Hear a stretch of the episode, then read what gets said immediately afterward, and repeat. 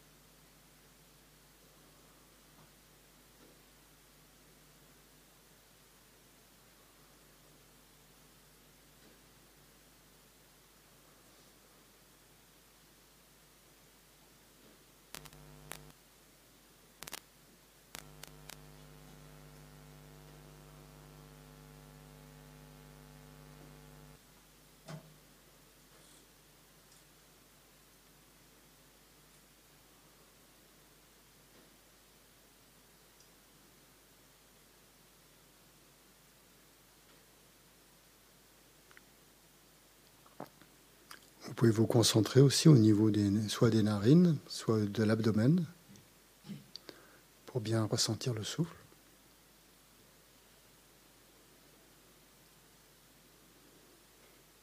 Donc si vous sentez que votre esprit est agité, c'est mieux de se concentrer sur l'abdomen. Si vous sentez au contraire que vous avez tendance à la somnolence, c'est bien de se concentrer sur les narines.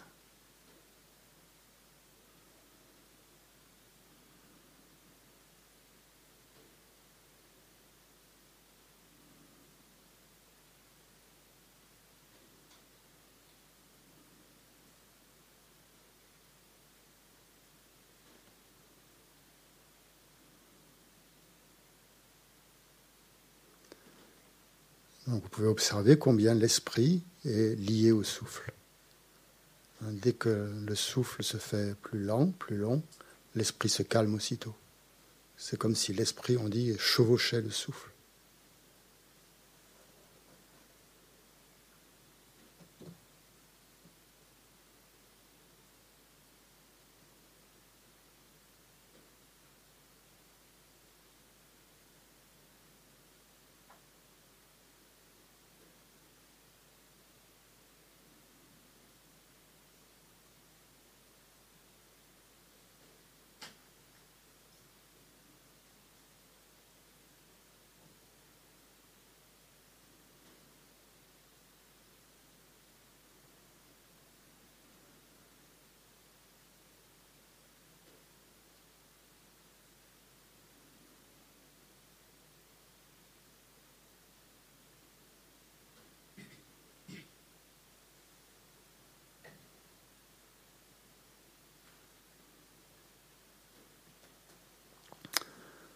Observez bien ce lien qu'il y a entre, entre l'esprit et le souffle, un niveau assez subtil.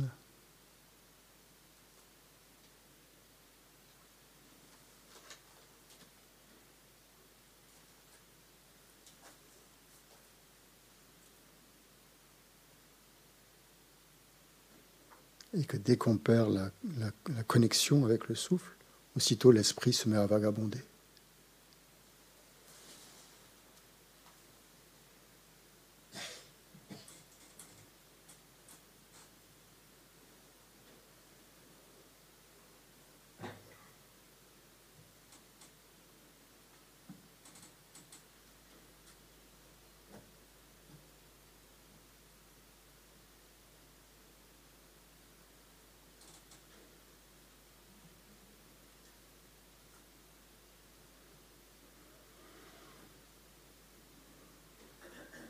On découvre ainsi que chaque fois qu'on voudra calmer son esprit, ben, il suffit d'amener sa concentration sur la respiration.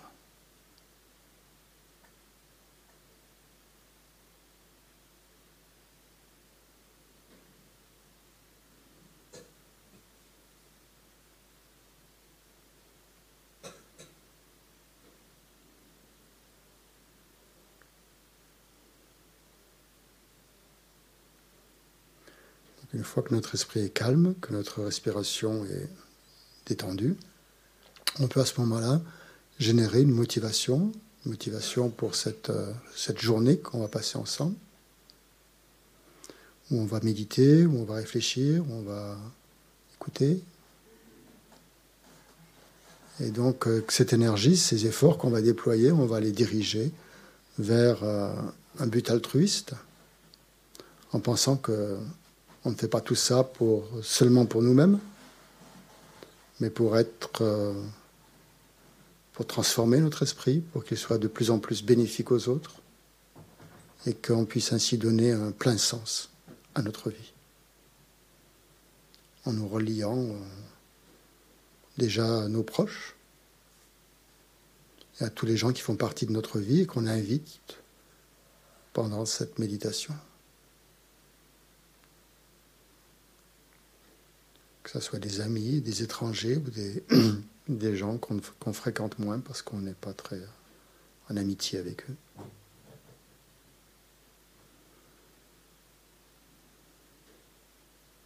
Donc tous ces gens-là auxquels on peut penser, ben, on on les invite. On les intègre à notre pratique, à notre travail.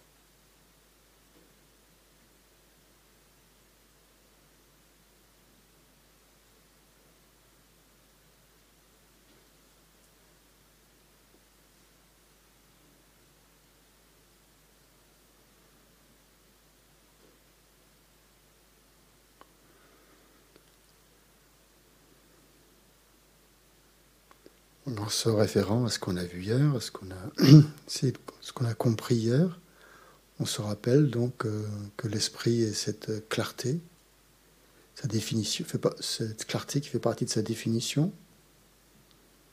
et qu'il a ce pouvoir de tout connaître. Donc on essaie de ressentir ça, on essaie de ressentir cette euh, luminosité intérieure qui est, qui est en nous, qui fait partie de notre euh, nature même, de toutes nos perceptions. Et cette qualité de connaissance aussi que nous donne l'esprit.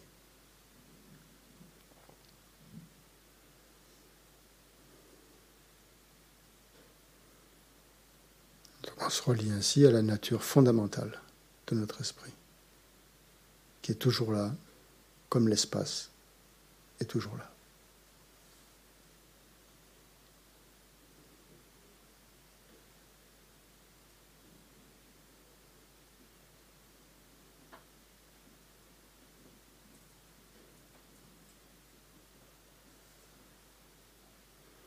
Et le deuxième point important qu'on a vu hier aussi, c'est cette continuité d'instant en instant qui ne s'arrête jamais.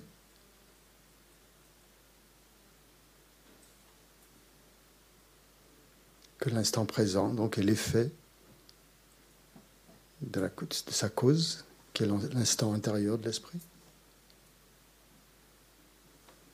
Et que cet esprit présent va donner naissance à un effet qui sera sa continuité. Donc ainsi, ainsi de suite, on a un flux, un flot d'expériences mentales qui s'enchaînent, qui se succèdent depuis des vies sans commencement. On essaie de se relier à ça, de le ressentir. C'est comme une chaîne d'événements mentaux ininterrompue.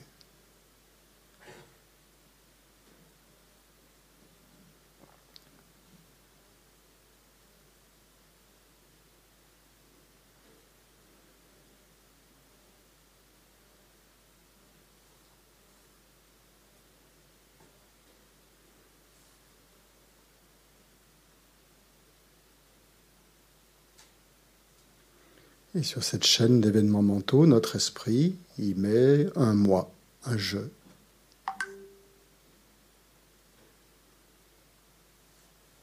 Pour euh, donner une consistance à tout ça, une cohérence. Imaginez que vous ne mettiez pas de je sur cette succession d'événements. Que vous le laissiez libre sans vous identifier à cette continuité.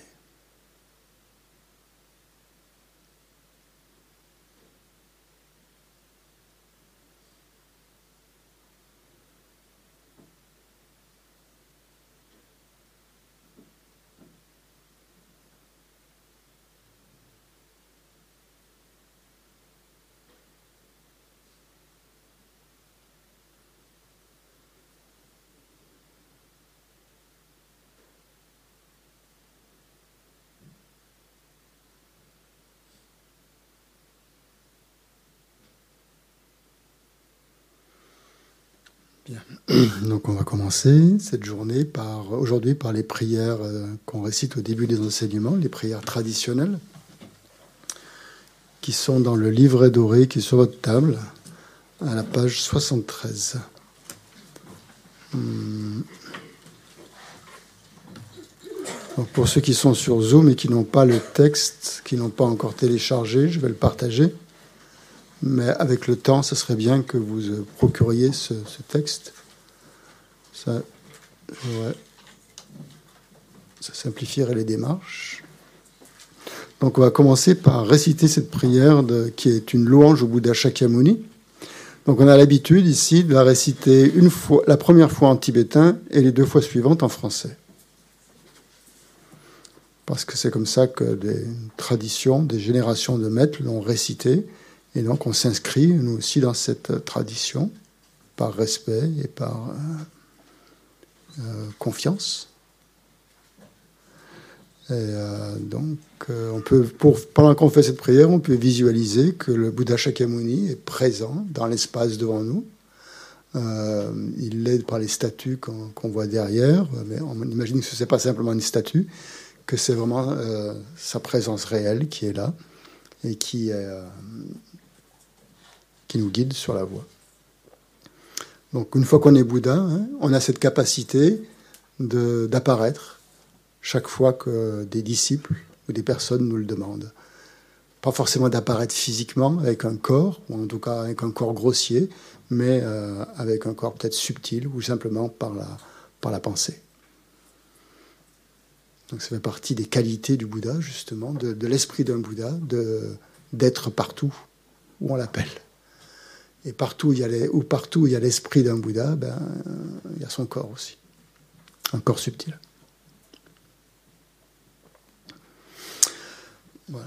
Donc on essaie de rester conscient de cela pendant qu'on récite ces paroles.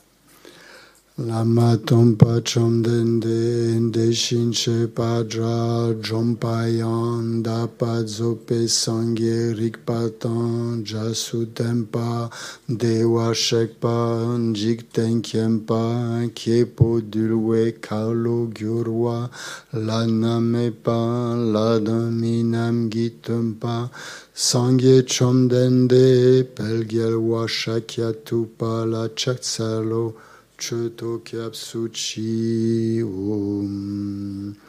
Maître enseignant, Bhagavan, Tathagata, Arad, Bouddha pleinement accompli, parfait en connaissance et en bonne conduite, Sugata, connaisseur du monde, insurpassable guide des êtres à discipliner, enseignant de tous les dieux et de tous les hommes, à vous, Bouddha, Bhagavan, glorieux conquérant Shakyamuni, je rends hommage et présente des offrandes, en vous je prends refuge maître enseignant, Bhagavan, Tathagata, Arad, Bouddha pleinement accompli, parfait en connaissance et en bonne conduite, Sugata, connaisseur du monde, insurpassable guide des êtres à discipliner, enseignant de tous les dieux et de tous les hommes.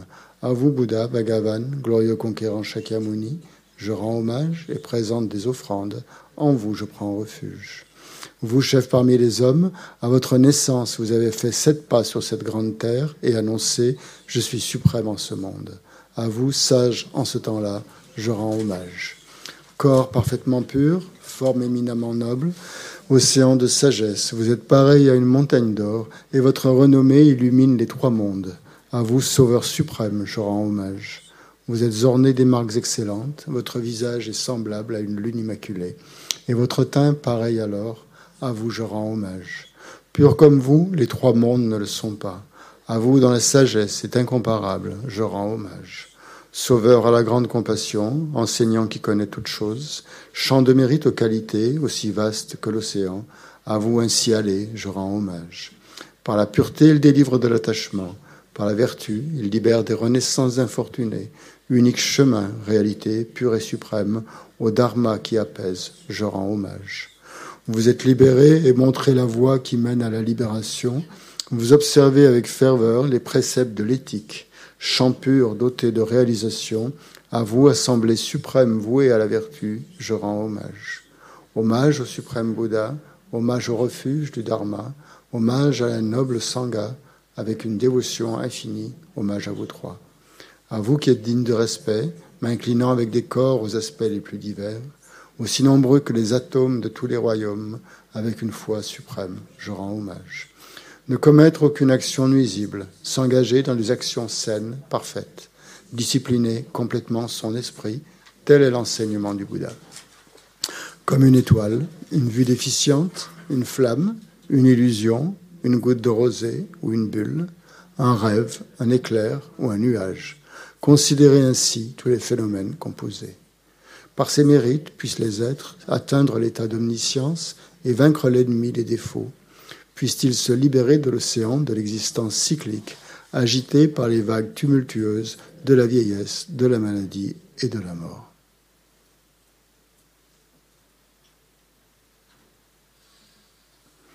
On va réciter ensemble maintenant le Sutra du cœur de la perfection de la sagesse, qui est donc un sutra, c'est-à-dire les paroles du Bouddha, paroles transcrites du, Bouddha, dans, lesquelles, dans lequel il, il, exprime ce que c'est que la, sagesse, hein, ce que c'est que la vue de la vacuité. Hein, le fait de... Donc c'est l'enseignement le plus ultime, on pourrait dire, du Bouddha, qui nous met déjà en, relation avec notre nature profonde et avec la nature euh, de tous les phénomènes, c'est-à-dire leur, leur, vacuité. Donc essayez de vous concentrer en, lisant ce texte sur le, le sens. C'est pas forcément facile dès la première fois qu'on le lit, mais euh, c'est aussi quelque chose qui va prendre corps en vous et euh, acquérir de plus en plus de sens au fur et à mesure qu'on va étudier ça. Donc, hommage aux trois nobles rares et sublimes. Voici ce qu'une fois j'ai entendu. Le Bhagavan se trouvait à Rajagriya, sur le pic des vautours, entouré d'une grande congrégation de moines et d'une grande assemblée de bodhisattvas. À ce moment-là, le Bhagavan était absorbé dans la concentration sur les catégories de phénomènes appelés perception profonde. Au même moment, le Bodhisattva, Mahasattva, Arya Avalokiteshvara contempla la pratique même de la profonde perfection de la sagesse, et il vit que les cinq agrégats également étaient vides de nature propre. Puis par le pouvoir du Bouddha, le vénérable Shariputra, s'adressant en ces termes au Bodhisattva Mahasattva Arya Avalokiteshvara. Les fils de la lignée, désireux de pratiquer la profonde perfection de la sagesse, comment doivent-ils s'y prendre? Le Bodhisattva Mahasattva Arya Avalokiteshvara répondit alors au vénérable Sharadvatiputra. Shariputra, les fils ou les filles de la lignée qui désirent pratiquer la profonde perfection de la sagesse doivent la considérer de la manière suivante. Ils doivent contempler correctement et à maintes reprises le fait que les cinq agrégats, eux aussi, sont vides de nature propre. La forme est vide, la vacuité est la forme, la vacuité n'est pas autre que la forme, et la forme n'est pas autre que la vacuité. De même, la sensation, l'identification, les facteurs composés et la conscience sont vides. Shariputra, ainsi, tous les phénomènes sont-ils vacuités Ils sont sans caractéristiques. Ils ne naissent ni ne cessent, ne sont ni souillés ni non souillés, ni déficients ni parfaits. En conséquence, Shariputra, dans la vacuité, il n'y a ni forme, ni sensation, ni identification, ni facteur composé, ni conscience, ni œil, ni oreille, ni nez, ni langue, ni corps, ni mental, ni forme, ni son, ni odeur, ni saveur, ni objet du toucher, ni phénomène mental. De l'élément de l'œil et ainsi de suite jusqu'à l'élément du mental et l'élément de la conscience du mental, il n'y a pas d'élément. Il n'y a ni ignorance, ni élimination de l'ignorance, et ainsi de suite. Jusqu'à il n'y a ni vieillissement et mort, ni élimination du vieillissement et de la mort. Et à l'avenant, il n'y a ni souffrance, ni origine de la souffrance, ni cessation, ni voie. Il n'y a ni sagesse transcendante, ni obtention, ni non-obtention. Shariputra, ainsi, puisqu'il n'y a pas d'obtention, les bodhisattvas se fondent-ils sur la perfection de la sagesse et ils demeurent en elle, l'esprit sans voile et sans peur. Et comme ils sont passés, bien au-delà de toute erreur, ils parviennent au stade final du nirvana. C'est en s'appuyant sur la perfection de la sagesse que tous les Bouddhas des trois temps, eux aussi, font naître pleinement l'insurpassable éveil parfaitement accompli.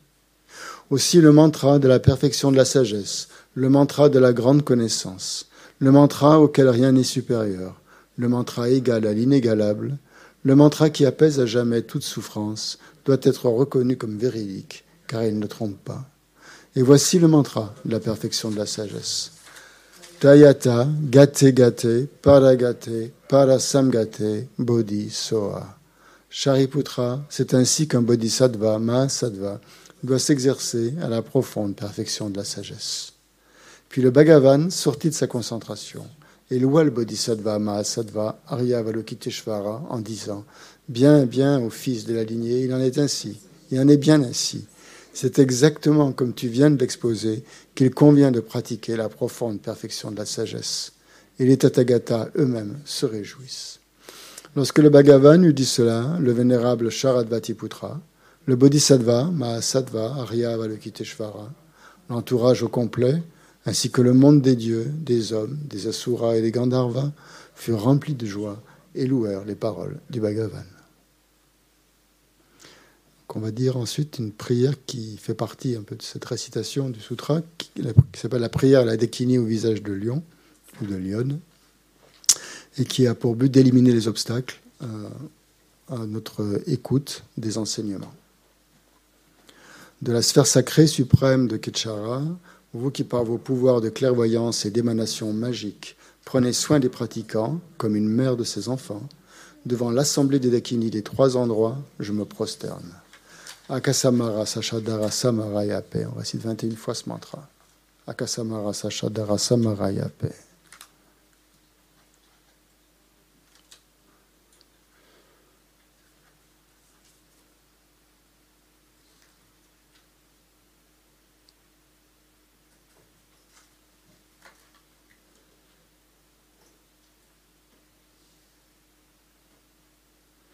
Akasamara Sachadara Samarayape.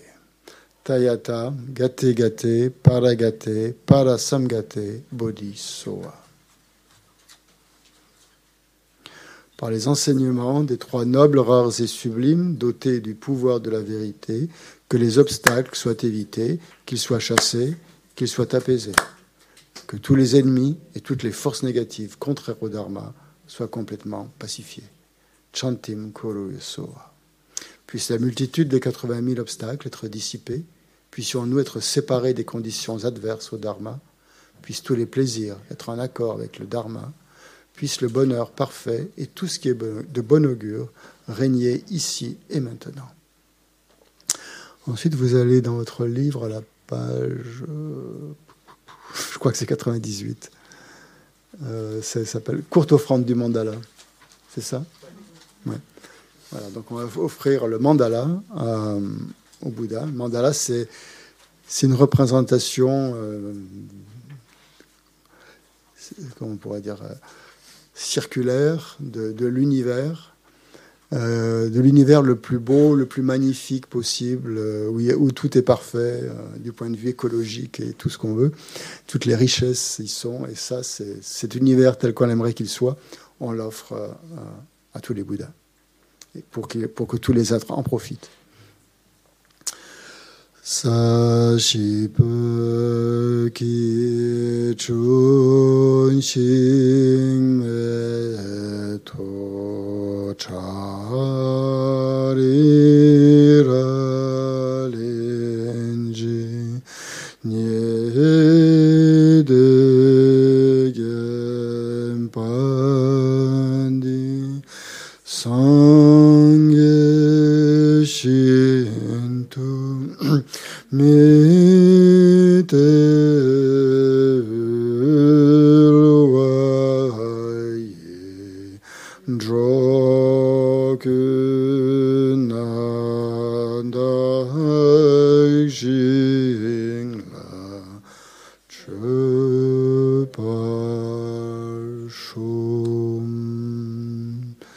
Maître pur, parfait et saint, des nuages de compassion qui se forment dans l'espace de votre sagesse, du Dharmakaya, veuillez répandre une pluie d'enseignements vastes et profonds, conformes exactement aux besoins de vos disciples.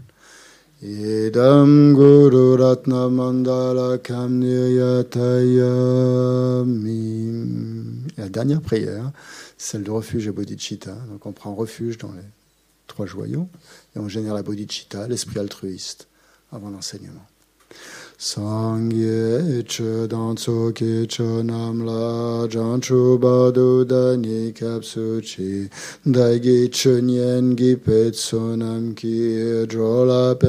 sangye. Jusqu'à l'éveil, je prends refuge dans le Bouddha, le Dharma et la communauté suprême, la Sangha. Grâce au mérite réuni par l'écoute de l'enseignement, puissais-je devenir un Bouddha afin d'être bénéfique aux êtres. Jusqu'à l'éveil, je prends refuge dans le Bouddha, le Dharma et la communauté suprême, la Sangha. Grâce au mérite réuni par l'écoute de l'enseignement, puissais-je devenir un Bouddha afin d'être bénéfique à tous les êtres. Voilà, on peut commencer. Vous pensez que c'est pas moi qui enseigne, c'est le Bouddha. Vous m'entendez? Oui, oui, ça c'est sûr. Je m'en doute qu'il y a plein de mots que vous ne comprenez pas. Ça viendra.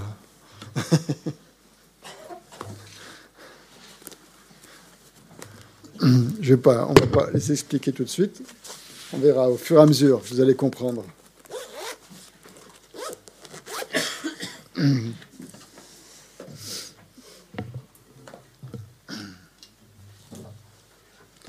Bien, donc on va reprendre.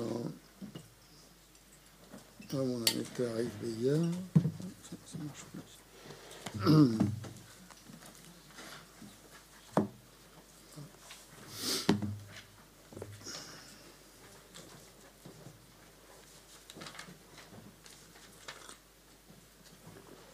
Donc pour résumer un petit peu euh, tout ce qu'on a vu, tout ce qu'on a dit, les points principaux en tout cas de ce qu'on a vu hier, c'était que donc l'esprit est défini par cette clarté et ce pouvoir de connaissance qui est là à chaque instant et qui nous permet d'être, euh, d'avoir toutes sortes d'expériences cognitives et avec les sens et avec, avec, euh, avec le mental.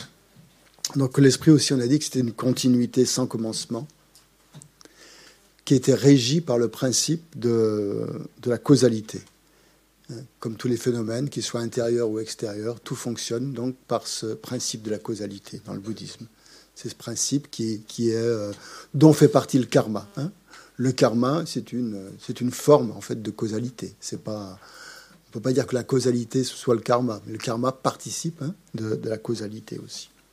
Ce qu'on avait dit aussi, c'est que chaque moment euh, d'expérience euh, naît enfin, d'un moment précédent, et ce, à l'infini. Donc sans début et, sans fin. Donc il y a une continuité comme ça, d'instants de conscience, qui en fait définissent notre esprit, qui est complètement immatériel, hein, qui n'est pas, pas le corps. Donc l'instant présent, maintenant, dépend de l'instant immédiatement antérieur. Dans le jargon bouddhiste, on appelle ça la cause immédiate la cause immédiate de l'esprit, c'est le moment antérieur à l'esprit présent. On dit qu'il y a trois causes pour l'esprit. La cause immédiate, je vous donne les termes un petit peu, ça vous donnera un peu de vocabulaire. Euh, donc la cause immédiate, c'est ça, hein, c'est cet instant antérieur. Il y a la cause qu'on appelle la cause euh, objective ou objectale, c'est-à-dire il, y, a un objet. Hein pour qu'il pour qu'il y ait un sujet, c'est-à-dire pour que l'esprit, l'esprit sujet, il faut qu'il y ait un objet. S'il n'y a pas d'objet, il n'y a pas de sujet, hein, forcément. Cet, objet peut être physique ou il peut être mental. Peut être, ça peut être des pensées, hein, si on observe ses pensées. Hein. Donc, euh, la, cause de l'esprit aussi, c'est, un objet. S'il n'y a pas d'objet, il n'y a pas d'esprit. Il y a toujours un, objet. Quand on regarde quelque chose, quand on pense à quelque chose, quand on écoute euh, quelque chose, il y a toujours un objet. Et c'est ça qui, est une des causes aussi de l'esprit. Donc ça, c'est la deuxième cause. Et euh, donc cause immédiate, cause objective, on va dire. Et l'autre, c'est la cause dominante ou la cause souveraine. Hein, souveraine ou dominante, c'est un peu la même chose. On trouve ces deux termes dans, la terminologie bouddhiste. c'est en fait l'organe hein, qui permet cette rencontre entre l'esprit et l'objet. Hein. Si vous écoutez un son, bah, ce sera l'organe auditif, ce sera le sens auditif ou la conscience auditive. Si vous regardez euh, une photo, euh, ça sera la conscience visuelle qui va permettre ça, hein, l'organe visuel, la vue en fait. Hein. Donc il faut qu'il y ait ces, trois causes. Et si c'est juste l'esprit qui observe les pensées, bah, à ce moment-là, l'organe, ça sera, ça sera l'esprit, en quelque sorte. Euh, donc il y a en fait ces trois causes qui permettent à, l'esprit de fonctionner, si vous voulez. Une cause immédiate, l'événement intérieur, une cause objective et une cause euh, souveraine ou dominante.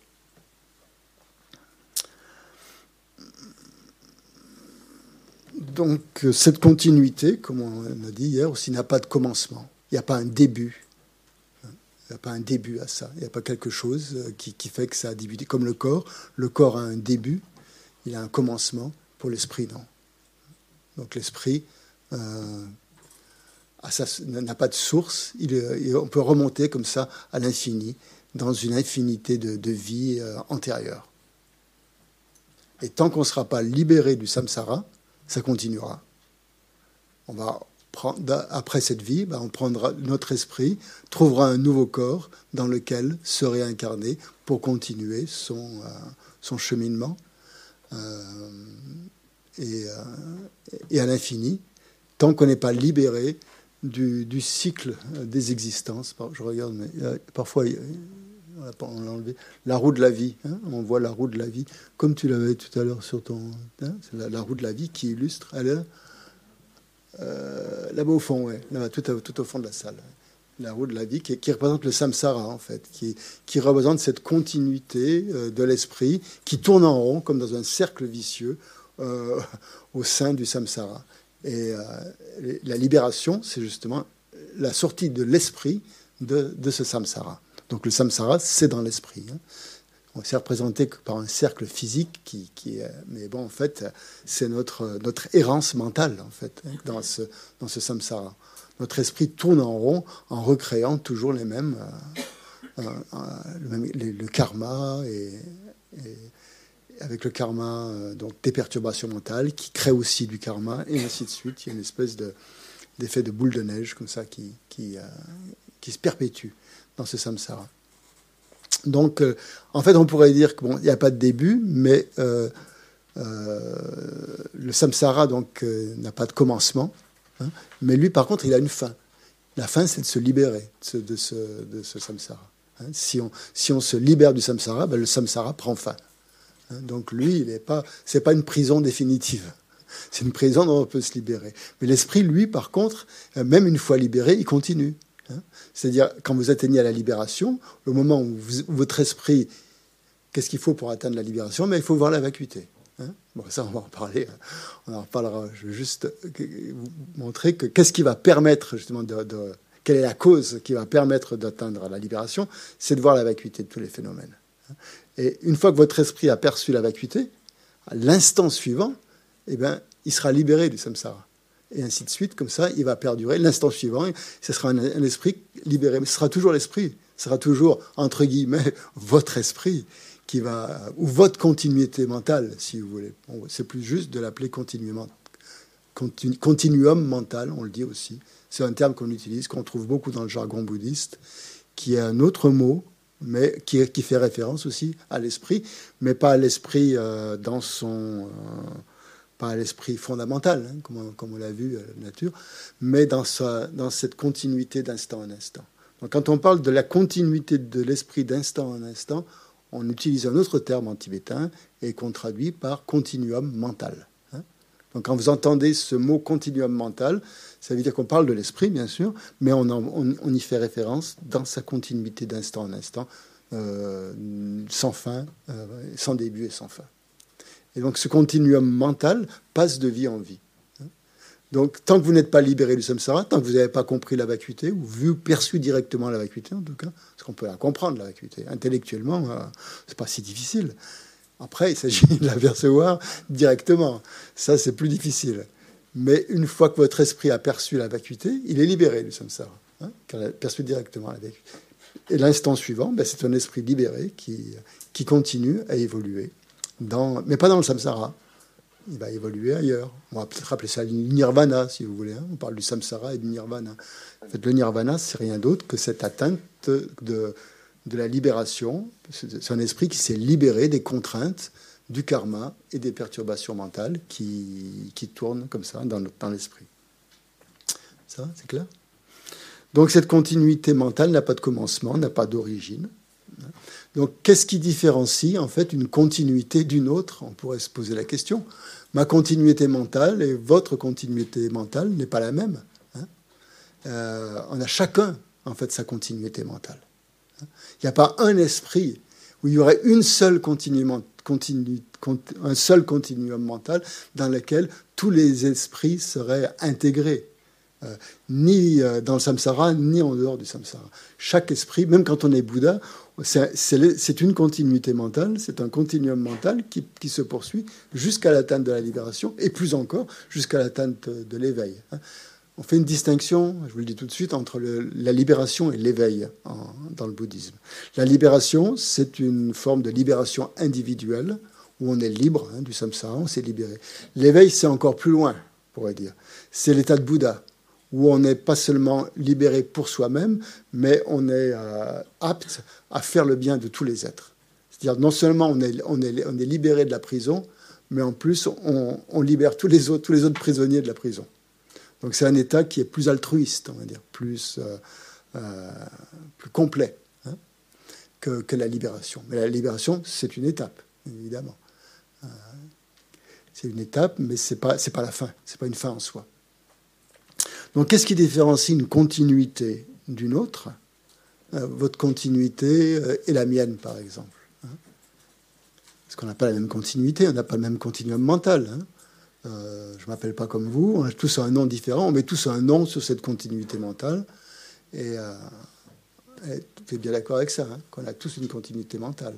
On ne pense pas de la même manière, on ne voit pas les choses de la même manière, on n'est pas euh, sensible aux mêmes choses, on a tous notre histoire, on a tous notre passé, on a tous euh, voilà, des histoires personnelles, on va dire.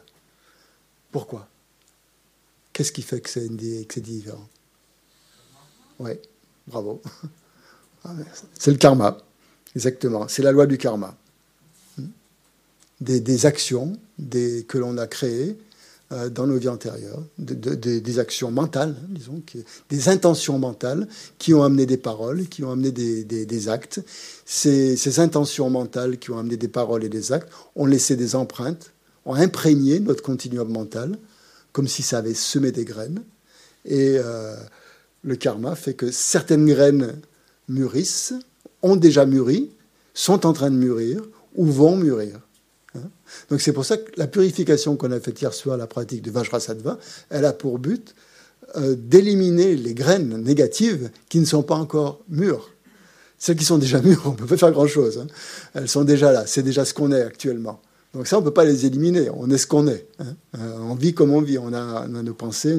Tout ça, c'est le mûrissement des graines karmiques qui a lieu maintenant. Ça, on ne peut rien faire. Mais par contre, on peut agir sur des graines futures pour éviter qu'elles mûrissent. Et donc, le, but de la pratique de Vajrasattva, le sens profond hein, de cette pratique, c'est ça. C'est justement d'éviter que cette, euh, ce mûrissement de graines karmiques qui se trouve dans notre esprit, euh, mûrissement de graines négatives. Les graines positives, on a, bien envie qu'elles mûrissent hein, et qu'elles nous amènent du bonheur. Mais les graines négatives, qui sont source de souffrance, on n'a pas envie qu'elles mûrissent. Donc on les élimine, on les purifie.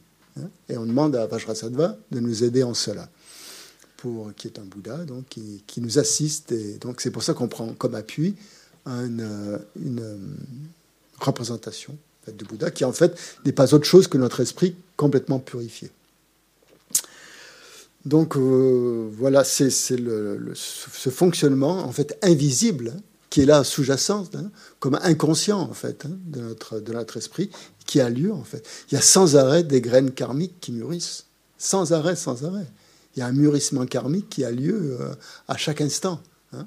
Au moment où je suis en train de parler, au moment où vous êtes, vous êtes en train de ressentir ça, au moment où vous êtes en train de penser ceci ou cela, c'est un mûrissement karmique. C'est quelque chose qui est en train de germer dans votre esprit quelque chose qui... Donc imaginez le, milliard de, graines, euh, de potentialités, de semences karmiques qui sont dans notre esprit. C'est absolument fabuleux. C'est ce c'est comme ça qu'explique justement le continuum mental, quand on explique le continuum mental dans le, bouddhisme, c'est ce flux constant donc de mûrissement karmique qui a lieu à chaque instant. Donc plus euh, on va euh, éliminer ces, graines karmiques négatives, plus notre esprit va retrouver sa pureté originelle, en quelque sorte. Puisque c'est ce qui nous encombre, c'est ce qui fait qu'on n'est pas encore libéré, c'est parce qu'il y a encore des, euh, des, attaches karmiques qui nous, qui nous empêchent de, de voir les choses de manière plus, plus claire et plus réelle. Hein. Parce qu'en fait, ces, graines karmiques créent des voiles dans notre esprit. Et euh, si n'y avait pas ces graines karmiques, s'il n'y avait pas ces voiles, on percevrait directement la, la, vacuité. On percevrait directement la réalité telle qu'elle est. Mais tant que ces voiles karmiques sont là, ils, ils, ils, opacifient notre esprit et ils nous empêchent de voir les choses telles qu'elles sont. Donc c'est quand on fait une purification, c'est de ça dont il faut se débarrasser, dont on essaye de se débarrasser. C'est de ces voiles pour pouvoir être en, accord avec la réalité, hein, être en raccord avec la réalité. Et c'est en fait le but de, la pratique bouddhiste, d'éliminer ces voiles. C'est pour ça qu'hier on a parlé de purification de l'esprit. Hein. l'esprit doit être purifié. C'est pas que l'esprit est pas pur. Originellement, il est pur, hein, comme on comme on l'a dit. On, on, le ressent quand on médite. On peut le comparer à l'espace. Originellement, il est parfaitement pur. Mais cette pureté, euh, on peut l'entrevoir parfois, hein, dans des moments, par exemple, dans des expériences méditatives ou dans euh, des moments euh, particulièrement, on va dire, pas forcément mystiques, mais je sais pas, quand on observe quelque chose de beau devant une œuvre d'art, par exemple, ou quand on, je sais pas, quand, quand l'esprit tout d'un coup devient extrêmement, ou devant un, un, beau coucher de soleil, ou quand on est transporté par une joie extrêmement forte, extrêmement puissante, où on sent que tout d'un coup, il y, a quelque chose de un peu de magique qui a lieu et on a peut-être des perceptions très, très, très euh, éphémères, comme des flashs, de cette nature de euh, l'esprit dans laquelle on est parfaitement bien. Hein. On a tous eu plus ou moins des expériences où on, s'est senti parfaitement bien et complètement en accord avec cette, euh, nature. Mais cette nature, elle n'est pas là tout le temps, justement, parce que tout de suite, dès qu'on en a un aperçu, ben, les, les, les, voiles karmiques font que ben, ça, se rebouche, un petit peu. C'est comme des nuages, en fait, qui, obstruent euh, la clarté du soleil. Euh, donc, donc la purification qu'on a faite hier, c'est ça, c'est éliminer de son esprit ces, ces, nu, ces, ces, nuées, tous ces nuages qui sont là et qui empêchent de percevoir cette clarté fondamentale. Donc ça ne veut pas dire que l'esprit n'est pas pur, fondamentalement il l'est, mais c'est comme si cette, cette pureté nous était euh, masquée. Hein, nous était obstrué. Donc il faut essayer de, de, voir, euh, la, percevoir à travers, le, euh, à travers ces nuages. Et c'est le but de la pratique. Hein. Donc chacun, euh, du fait de la loi du karma, a ses, son propre continuum mental, qui a un fonctionnement donc invisible des actes que l'on, des graines donc qui ont laissé nos actes euh, physiques, verbaux et mentaux, hein, et, leurs effets. Donc, euh, oui, pardon. Tu voulais? Oui, je suis en train d'en parler. C'est ça, c'est son potentiel. Quel est le, pas, le, quel est le potentiel de l'esprit? C'est son potentiel de pouvoir être libre, justement, de retrouver cette pureté, euh, de se développer, de retrouver cette pureté qui est déjà là. Hein. Donc, en fait, c'est une bonne question que tu poses, parce que potentiel, on a l'impression que qu'il y a quelque chose qu'il faut qui se développe, qui se développe, qui se développe pour atteindre la bouddhéité. Et que tant que cette chose, ce potentiel ne s'est pas développé, eh ben, on n'y arrivera pas. C'est une façon de, de, de, de, concevoir le potentiel. On peut le concevoir comme ça. Une autre façon de concevoir ce potentiel, c'est qu'il est déjà là, pleinement réalisé, en fait. Et il suffit de le, de le reconnaître. Donc, en fait, ça dépend du, sens que l'on met dans ce mot potentiel. Soit c'est un potentiel en voie de développement, et là, le développement, il peut prendre des, siècles, euh, tant qu'il est. À quel moment est-ce que l'esprit va être pleinement développé?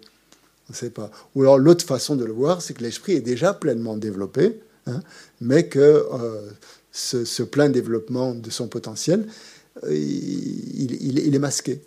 Il n'est pas apparent. Hein. il reste sous-jacent. Donc c'est, euh, on, peut, on peut voir ça de, ces, de ces, deux manières. Dans, les deux cas, donc la purification donc, permet justement de percevoir, soit de développer ce potentiel, si on pense que c'est un potentiel qui se développe, soit de permettre que ce développement soit le plus rapide possible, soit de permettre de la purification permet de révéler ce potentiel euh, qui est déjà pleinement, euh, qui est déjà parfait. Donc, le, pour revenir sur le karma, donc, qui, est, euh, qui est juste pour donner une définition du karma, qu'est-ce que c'est? Donc, le karma, c'est à la fois l'acte et l'intention d'agir. Hein. C'est-à-dire, j'ai dit que c'était l'acte et l'intention. Bon, c'est pas complètement juste. C'est à la fois l'acte. Karma veut dire acte hein, en sanskrit. C'est un terme euh, tout simplement qui veut dire sanskrit, qui veut dire acte en sanskrit ou action. Mais bon, après, on en a, on, a, on met des, connotations toujours un peu négatives sur le, sur le karma qui sont pas forcément là, euh, qui ne sont pas là au niveau euh, du sens bouddhiste. Hein. C'est simplement un acte qui soit soit un acte mental. donc, c'est plutôt un acte mental où il y a une intention d'agir. Hein. Donc, le karma, c'est à la fois ça. C'est ces deux choses. C'est l'acte et l'acte que l'on accomplit, hein, mais qui a été accompli aussi avec une intention. Et donc c'est ça qui est euh, cette intention. Donc elle vient d'où Effectivement, elle, euh, vient aussi de nos tendances hein, à agir d'une certaine façon. Donc maintenant, pour comprendre, le, but dans le bouddhisme, c'est de comprendre l'esprit, c'est de comprendre le fonctionnement de l'esprit. Donc ça, c'est sa définition, ses caractères généraux, sa nature, et ensuite, c'est de comprendre comment, euh, comment comprendre notre esprit pour essayer justement d'éviter euh, dorénavant de, continuer à créer des actions négatives qui sont source de souffrance.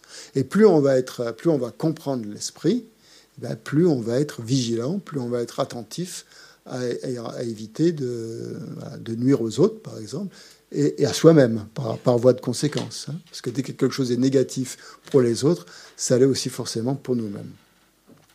Donc, euh, sur quoi on va s'appuyer pour comprendre l'esprit? Eh ben, On va s'appuyer sur ce qu'on perçoit de l'esprit. Hein.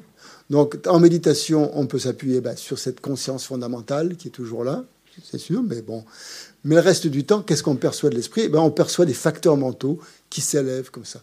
C'est-à-dire de la jalousie, de la colère. Certains sont, sont positifs, d'autres sont négatifs. Euh, de l'amour, de la compassion, de la... toutes ces choses qui sont euh, en fait la dynamique de l'esprit et qui, et qui sont sécrétées, on pourrait dire, par, par, cette, euh, par le karma, en fait.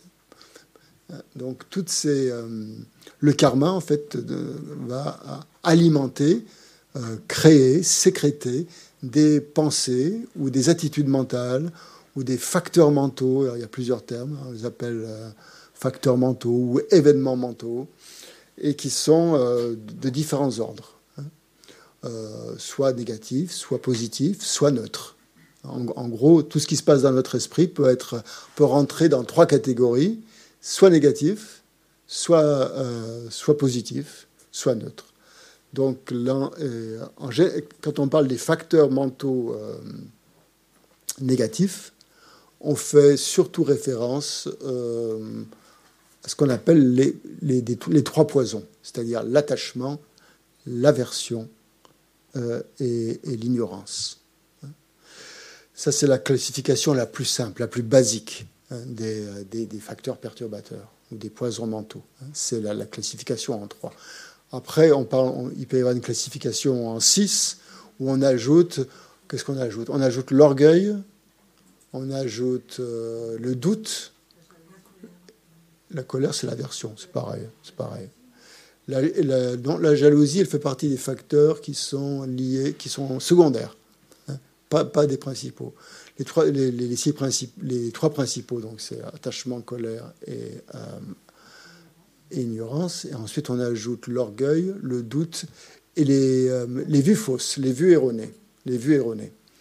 Hein, toutes les vues erronées, par exemple le fait de concevoir un jeu là où il n'y en a pas, hein, sur ces agrégats par exemple. Quand on a parlé des agrégats tout à l'heure dans, le, dans le du cœur, on a parlé que les agrégats étaient vides.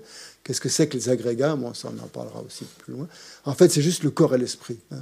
On parle de cinq agrégats, mais bon, en fait, on pourrait les résumer, les ramener juste au corps et à l'esprit. C'est-à-dire qu'on est fait d'un agrégat, des, agrégats mentaux et des agrégats physiques.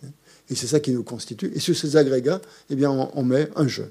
Bon, parce que d'où ça vient ça? Pourquoi est-ce qu'on met un jeu? Pourquoi est-ce qu'on met un moi sur ce corps et son esprit? Bah, Ça, c'est le karma aussi. Hein. C'est l'ignorance qui a créé du, karma. C'est du fait que on a cette ignorance depuis, depuis des temps sans commencement, on s'en est pas encore libéré. Et euh, donc, à cause de cette ignorance, eh bien, on crée des, actions négatives parce qu'on on attribue toujours une réalité à ce jeu, à ce moi.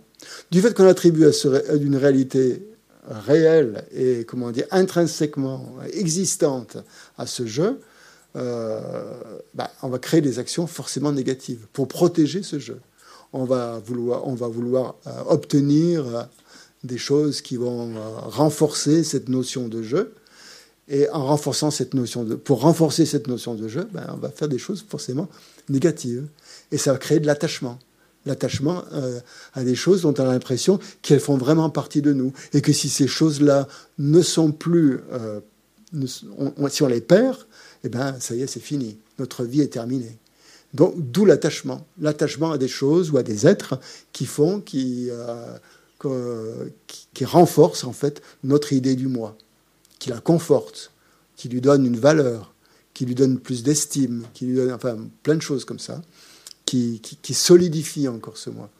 Et inversement, tout ce qui va nuire à cette notion de, de moi, tout ce qui va lui euh, la menacer peut-être, hein, cette notion de moi, eh bien, ça va générer en nous de la colère, hein, ça va générer en nous de l'aversion. Si quelqu'un se montre euh, désagréable envers nous, tout de suite on va avoir du rejet, on va rejeter cette personne. Hein. ou si quelque chose nous menace, euh, menace notre vie, euh, on va, ça, va, ça va développer de l'animosité. Tout ça, donc, c'est lié, hein, extrêmement lié à l'ignorance, qui attache une réalité intrinsèque à un jeu. C'est ça l'ignorance dans le bouddhisme. Ignorant, être ignorant, ça veut pas dire être stupide, être bête. Être ignorant dans le bouddhisme, c'est dire ne pas voir la réalité des choses, hein. ne pas voir les choses telles qu'elles sont mais les, voir à travers le filtre du, jeu, du moi, qui veut soit, dans un cas euh, soit le réconforter, soit dans l'autre cas éliminer tout ce qui peut le menacer. D'où l'attachement et d'où euh, aversion. Et attachement et aversion sont donc des facteurs négatifs parce que ça nous emmène à avoir des actes négatifs, à prononcer des paroles négatives aussi, pour protéger ou pour, euh, éloigner ce qui est menaçant. Donc c'est comme ça que ça fonctionne. Donc on dit que l'ignorance, est finalement, dans notre esprit, est la base de toutes les perturbations mentales, amène toutes les autres perturbations mentales. Donc à partir de ces trois-là, euh, il va y avoir des dérivés de toutes sortes de perturbations mentales. Je peux vous en donner la liste, si vous voulez, des facteurs mentaux secondaires. Euh, donc, par exemple, les, perturbations, on, en dénombre, dans le bouddhisme, on en dénombre 20. Hein. C'est-à-dire, il, y, a, trois perturbations ou six perturbations racines. Et en plus, il y a les perturbations secondaires qui sont sécrétées par ces perturbations racines. C'est-à-dire que l'attachement va donner naissance à d'autres perturbations secondaires. Euh, la colère, l'aversion va donner naissance à d'autres perturbations secondaires. L'ignorance aussi. Et si on met les trois ensemble, alors encore plus. Hein. Donc, euh, euh, par exemple, les perturbations mentales liées à l'aversion, ça va être la, la, colère, ça va être la rancune, ça va être euh, l'hypocrisie, euh, l'animosité, la jalousie, l'avarice, la duperie, la dissimulation, la suffisance, la violence, l'absence de dignité, l'absence de considération, la léthargie, l'excitation, l'absence de foi, la paresse, l'oisiveté, l'oubli, la négligence et la distraction. Donc voilà les, les 20 facteurs euh, mentaux secondaires. Ça, euh, vous, devez, les apprendre par cœur pour la prochaine fois. Donc toutes ces perturbations, c'est ce qu'on appelle les perturbations mentales. Hein, on a traduit le, terme, je vous donne le terme sanskrit parce que parfois vous allez le trouver comme ça dans les textes bouddhistes. Ça s'appelle, on dit les kleshas. Les kleshas. Quand on parle des kleshas, ce sont ces perturbations mentales qui sont, euh, qui gravitent dans notre esprit, qui s'élèvent comme ça dans notre esprit. On verra après pourquoi elles s'élèvent. C'est intéressant aussi d'analyser pourquoi elles s'élèvent. Donc euh, déjà, prendre connaissance de ce qui a lieu dans notre esprit. C'est comme ça qu'on apprend à connaître son esprit.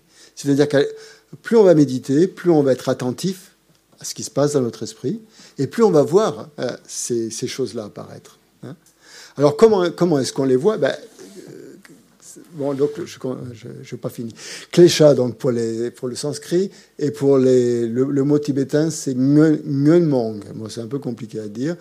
Myeonmong, c'est difficile à traduire. Tous les traducteurs s'y cassent les dents. C'est pour ça que finalement, parfois, on ne traduit pas. On met que les chats. Euh, comme ça, ça, dit vraiment ce que ça veut dire. Euh, si vous connaissez la définition des, des ce c'est pas la peine de le traduire. Moi, je le traduis par perturbation mentale, parce que c'est ce qui, je trouve, est le plus proche de la définition. Hein. Euh, Mathieu Ricard, il utilise les toxines mentales. C'est joli. Euh, mais c'est euh, la même chose. Donc, quand vous allez entendre toutes sortes de termes comme ça en, français. Vous lire hein, perturbation mentale, poison mentaux, toxines mentales. Qu'est-ce qu'on dit Les afflictions, les affections. Euh, j'ai un, ami traducteur, il a compté 26 traductions différentes du même mot. Euh, on n'a pas encore normalisé tout ça, hein. donc ça, va venir. On est, au début de la, traduction, mais ça, viendra. Euh, donc les Tibétains ont traduit euh, Klesha par Nguemong, qui veut dire hmm, hmm, ce qui trouble l'esprit. Hein. C'est quelque chose, en fait, qui fait que l'esprit est agité ou n'est pas serein. Hein, il est perturbé en quelque, sorte. Donc comment est-ce qu'on voit qu'on a une perturbation mentale? Ben, C'est très simple. Quand votre esprit commence à être agité par, euh, quand votre esprit n'est pas calme, quand votre esprit n'est pas serein, qui est son état naturel, euh, eh ben c'est qu'il est sous l'effet d'une perturbation mentale. Donc après, c'est d'analyser quelle est cette perturbation mentale. Bon, euh, là, on en est vraiment au balbutiement. Hein. on n'en est pas dans ça viendra plus tard, même pas dans la découverte du bouddhisme. En fait, on étudiera vraiment ces facteurs mentaux en détail. Hein. Euh, c'est après dans le PEBA, on a tout un, tout un cursus là-dessus. Là, c'est juste pour vous donner euh, différentes petites touches comme ça, pour vous montrer euh, de quoi est fait l'esprit. Hein. Mais ça vaut vraiment le coup, à un certain niveau, d'étudier ces perturbations mentales et d'étudier leurs effets, comment elles fonctionnent. Mais c'est surtout intéressant de les voir apparaître. Et donc, si déjà on voit apparaître l'attachement et l'aversion euh, au quotidien, euh, c'est déjà bien. On, est sur la bonne voie, on fait du bon travail. Parce que souvent, on les occulte, ces perturbations mentales. On ne veut pas les voir, hein, parce que ça nous dérange. Ben, c'est la définition du, mot perturbation mentale. C'est ce qui dérange l'esprit. Hein. c'est ce qui le perturbe, c'est ce qui le trouble, c'est ce qui fait que l'esprit n'est pas serein. Je ne sais pas si j'ai d'autres définitions, mais en fait, en, gros, c'est ça. Hein. Manque, ça veut dire ouais, qui, perturbe, qui agite, qui trouble, où l'esprit perd sa sérénité. Donc, euh, dès qu'on sent ça dans son esprit, ben, on regarde ce qu'il y a. On regarde d'où ça vient. Si c'est par attachement, euh, si c'est par euh, colère, si c'est de la jalousie, si c'est quoi. Et on essaye de. Donc, voilà, si vous voulez, je vous donnerai la liste. Hein. Aux autres, dans les autres découvertes du bouddhisme, les fois précédentes, je leur donnais la liste mais ça leur faisait peur. Ils disaient non, non, non, non, euh, c'est trop. Pour une première fois, euh, il vaut mieux commencer. Donc, euh, je peux vous la donner, mais bon, c'est pas vraiment, c'est pas vraiment utile. Il suffit de savoir qu'il y a les trois principales, hein, c'est-à-dire l'ignorance, la colère et l'attachement, et déjà de regarder ces, ces trois-là, comment, comment ça apparaît. donc toutes ces, ces perturbations mentales, elles ne sont pas simultanées, c'est déjà pas mal on n'en a qu'une à la fois. Quand vous avez en général... Euh, euh, mais, euh, elle se succède très vite. Hein. parce que la jalousie, par exemple, peut donner lieu à la colère. Et en général, donne lieu à la colère, la jalousie. C'est très lié. Hein. Mais en même temps, au moment où vous avez la jalousie, vous n'avez pas la colère. Mais ça va arriver tout de suite après. Et la, colère, la jalousie va donner naissance à la colère on va être en colère hein, automatiquement. Et l'attachement, euh, pareil. Euh, au moment où on est attaché, on se sent attaché à quelque chose ou à quelqu'un, euh, on ressent cette émotion, on va dire. le bouddhisme dit que c'est une émotion négative parce qu'elle provoque un trouble mental. Disons, c'est pas une émotion positive l'attachement dans, dans, le bouddhisme. L'amour, oui, mais il ne faut pas confondre l'attachement et l'amour. Hein. L'attachement, c'est lié au je, c'est lié au moi. Hein. c'est vouloir être heureux, surtout, l'attachement. Et puis si l'autre peut nous aider à être heureux, tant mieux. Euh, c'est un plus. Et en fait, on aime surtout l'autre euh, pour soi, quoi, dans, l'attachement. Hein. C'est surtout ça l'idée. L'amour, non. L'amour, c'est complètement altruiste. Hein. Euh, dans la définition, je parle. Après, il faut nuancer tout ça.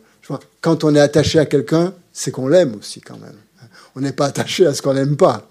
Donc je pense que dans l'attachement, il y a aussi un peu d'amour parfois beaucoup même.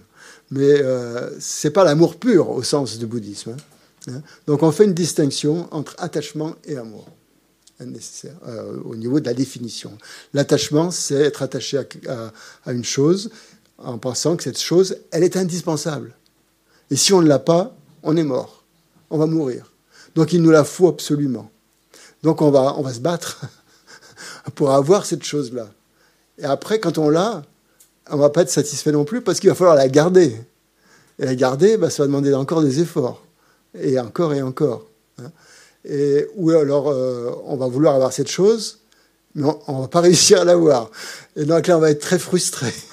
Et donc l'attachement, c'est pour ça que l'attachement est négatif. Parce qu'il amène ses frustrations, il amène ses, ses colères, il amène ses, euh, euh, voilà, ses, troubles mentaux. Donc c'est jamais un état serein, l'attachement. Euh, l'amour, oui. Hein. l'amour, ça ne veut pas dire être amoureux, hein, l'amour. Ça veut dire vraiment aimer l'autre pour ce qu'il est. C'est-à-dire pas vouloir forcément en retirer un, un plaisir personnel, mais vraiment aimer l'autre, la personne pour ce qu'elle est, comme une mère, par exemple, pour ses enfants. Je pense. C'est peut-être l'amour le plus pur que l'on puisse avoir, encore que pas toujours, hein, bien sûr. Ça dépend des cas, mais euh, euh, c'est peut-être ce qui va se rapprocher le plus de l'amour euh, au sens bouddhiste, d'ailleurs un amour qui est complètement désintéressé, quoi, en quelque, sorte. En quelque sorte. L'attachement, c'est pas du tout désintéressé. Donc, voilà. Donc, si si cet attachement n'est pas nourri ou il n'est pas satisfait, et il n'est jamais satisfait l'attachement. C'est ça le problème. C'est ça le samsara. C'est qu'on a cet attachement, mais euh, comme on n'arrive pas à, soit à, l'obtenir l'objet de ses rêves, ou la personne de ses rêves, ou à, la garder, ben, ça crée une, espèce de perturbation sans cesse qui, qui nous agite, une agitation constante. Donc c'est jamais un esprit serein. Hein. On, dit on compare souvent l'attachement au syndrome de l'eau salée. Euh, l'attachement, c'est une soif. Hein. On a soif. Mais, l'objet que l'on euh, que l'on utilise pour boire, manque de peau, il alimente cette soif. C'est comme l'eau salée. Vous avez soif, vous vous précipitez sur de l'eau, mais elle est salée, et vous allez avoir encore plus soif. L'attachement, c'est exactement la même chose. Hein. du fait de notre esprit perturbé, il va se précipiter sur un objet aussi perturbé que notre esprit. Et donc, forcément, ça va alimenter encore la soif. Donc, euh, éviter déjà l'objet euh, perturbé, mais comme on est dans cette, euh, dans cette dynamique du samsara, tout ce qu'on rencontre dans le samsara avec un esprit samsarique, eh ben, c'est des objets samsariques aussi, qui alimentent cette soif. Donc, euh, c'est en ça que l'attachement est quelque chose de très, très, très pernicieux. Et euh, c'est un peu un traître, hein, on dit l'attachement, parce qu'il se fait passer pour un ami, pour quelqu'un qui nous veut du, bien, qui veut notre bonheur. Ah, si je pouvais avoir euh, le nouvel iPhone 14 Plus, je serais vraiment heureux. Vous l'achetez, puis après, ils ont sorti le numéro 15, ça, vous voulez le 15, ainsi de suite. Et ça, bon, ça, c'est pour tout. Hein. Donc c'est euh, ce besoin hein, de, vouloir alimenter une soif permanente, hein, qui qu'on appelle l'attachement, et donc qui est très qui est très très néfaste. Et donc si on n'a pas obtenu cet objet ou cette personne ou l'objet de notre attachement en tout cas, eh bien on va être insatisfait et ça va, ça va générer de la colère. Donc de l'attachement va naître la colère, mais pas en même temps. Au début, quand on a l'attachement, on n'a pas la colère. Oh, on est peut-être euh, très, euh, très enthousiaste, ou, euh, mais très agité aussi. Et, mais si on l'a pas, par contre, ça, ça crée une, frustration, une insatisfaction, et donc la colère se met en place. Et la colère, bon, la colère, c'est plus facile à voir que la colère est un, est un état d'esprit négatif, puisque tout de suite, on est mal. Hein. quand, je sais pas vous, mais quand on est en colère, on n'est jamais. Quelqu'un qui est en colère, il n'est pas heureux, quoi. On peut pas dire ça. Hein. Euh, mais, pareil pour l'attachement. Quelqu'un qui est attaché à quelqu'un, il n'est pas heureux non plus, parce qu'il est toujours agité. Et, mais, pour, la, pour, la, colère, c'est encore plus fort. Hein. Parce que la colère va, carrément déformer notre visage, hein. va nous donner des allures extrêmement euh, agressives, peut-être, nous, faire, nous faire proférer des paroles extrêmement agressives et non seulement perturbe notre esprit, mais perturbe aussi l'esprit des autres aussi. Donc c'est très très néfaste, la colère. Alors, dans la psychologie, on dit qu'il faut laisser sortir ces colères, il faut les exprimer, il faut les, sortir, hein, il faut les exprimer. Le bouddhisme ne dit pas ça. Il, dit, il dit plutôt d'observer la colère pas de la réfréner, hein, de la, parce qu'elle ressortira d'une manière ou d'une autre, mais de la comprendre, de l'analyser, de la voir, hein, de, et de prendre surtout en, considération son, son effet destructeur, son effet négatif, son effet pervers hein, de la colère. Et euh, si au moment où on est en colère, on, prend une, seconde pour voir que la colère est quelque chose de très, de très négatif, de très pervers, euh, ça, ça, réduit la colère déjà. Donc c'est le premier conseil qui est donné à quelqu'un qui se met en colère, c'est de voir, euh, de penser aux effets négatifs hein, de la colère. Euh, pour, pour, la, et ça, on dit, ça atténue hein, tout de suite. Donc, je reprends le, fil. Le, la, colère, donc, c'est ce qui, est, de toute évidence, donc, c'est ce qui est, c'est négatif parce que ça nous perturbe. Et donc, la, psychologie, ouais, la psychologie occidentale, donc, euh, a tendance à vouloir, euh, dire aux, aux patients d'exprimer leur colère pour la, pour la sortir. dans le bouddhisme, on ne dit pas ça parce que le fait de sortir la colère, ça continue, ça entretient une habitude. C'est-à-dire, OK, vous allez sortir votre colère, mais, vous allez toujours la sortir, votre colère. Ça va être votre tendance, ça va devenir votre tendance fondamentale. C'est-à-dire, au lieu de calmer votre colère, ben vous allez, l'exprimer, vous allez l'exprimer. Une fois que vous l'aurez exprimé, ben vous allez continuer à l'exprimer. Ça sera votre, votre manière d'agir. Ça, ça, deviendra votre comportement d'exprimer la colère. Et ça, c'est sans fin. Ça, c'est sans fin. Si vous commencez à exprimer votre colère, vous l'exprimerez toujours. Parce que vous allez vous sentir fort. Ah ben j'ai bien fait de de montrer que, que je suis quelqu'un, de ne pas me laisser faire, de ne pas me laisser marcher sur les pieds, oui, oui, oui, oui, et, ainsi de suite. Après, même une toute petite situation, euh, très, très minime, va vous déclencher de la colère et vous exprimerez votre colère. C'est sans fin. Hmm? Et euh, donc, le bouddhisme dit c'est pas vraiment une bonne attitude de laisser, d'exprimer la colère pour cette raison-là. C'est-à-dire parce que ça va l'alimenter, en fait. Ça va toujours, ça va la nourrir ça va lui donner de plus en plus de force. Et vous vous en débarrasserez jamais. Et donc, euh, et d'autre part, euh, le, bouddhisme voit une vision beaucoup plus large aussi. C'est-à-dire que cette colère, elle vient sûrement des vies antérieures. Vous avez peut-être tendance à vous comporter comme ça, mais vous n'allez pas continuer à le faire comme ça toute votre vie. Arrêtez. Essayez de développer des attitudes plus positives. Vous avez peut-être encore des vies euh, suivantes à faire. Essayez d'arrêter maintenant cette colère et d'avoir une attitude beaucoup plus positive. Et puis une autre euh, facette que montre euh, le bouddhisme par rapport à la colère, et qu'à mon avis, que montre pas la psychologie occidentale, pourquoi que j'en sais rien, je n'ai pas étudié ça à fond, c'est que dans la colère, on pas tout, quand, il y a une colère, ça implique l'autre aussi avec. Donc il y a, il y a, c'est pas, pas, il y a pas que soi-même qui est en colère. Il y a, ça, ça, amène beaucoup de, de désagréments dans l'esprit de la personne euh, contre laquelle on est en colère et ça la perturbe, ça, c'est très nuisible pour l'autre aussi, et pas seulement pour soi-même. Donc c'est un double, c'est un double, une double nuisance, on pourrait dire. C'est nuisible à soi-même et c'est nuisible aux autres. Mais l'attachement aussi, hein.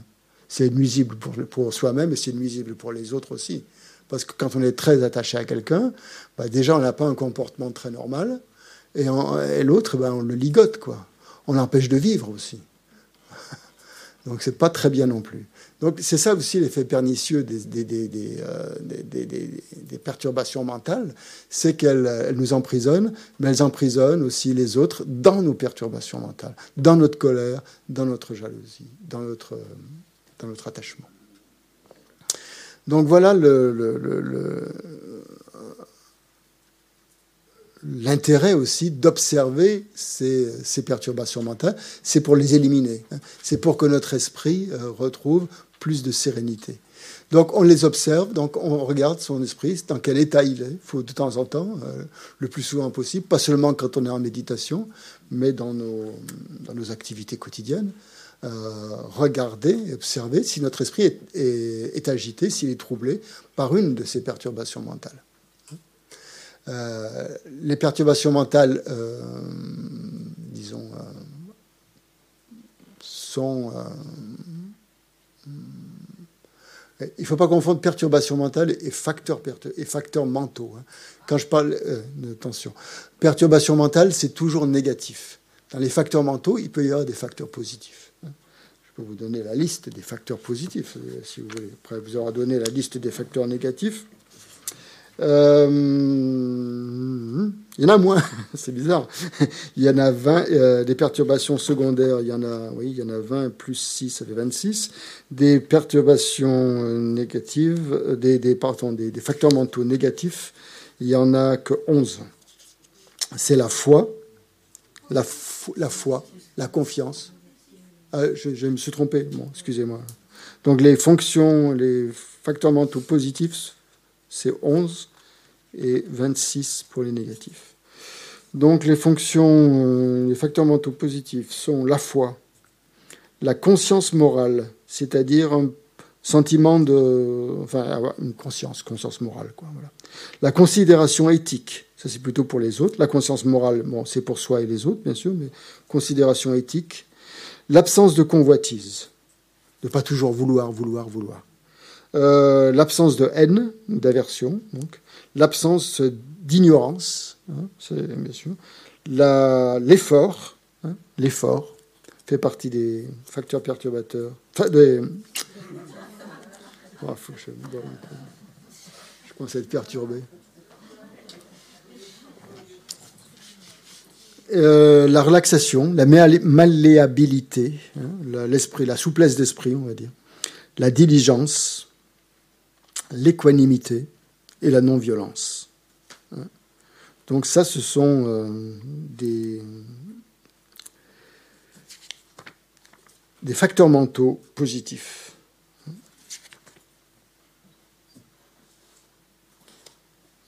Peut-être c'est le moment de faire une pause.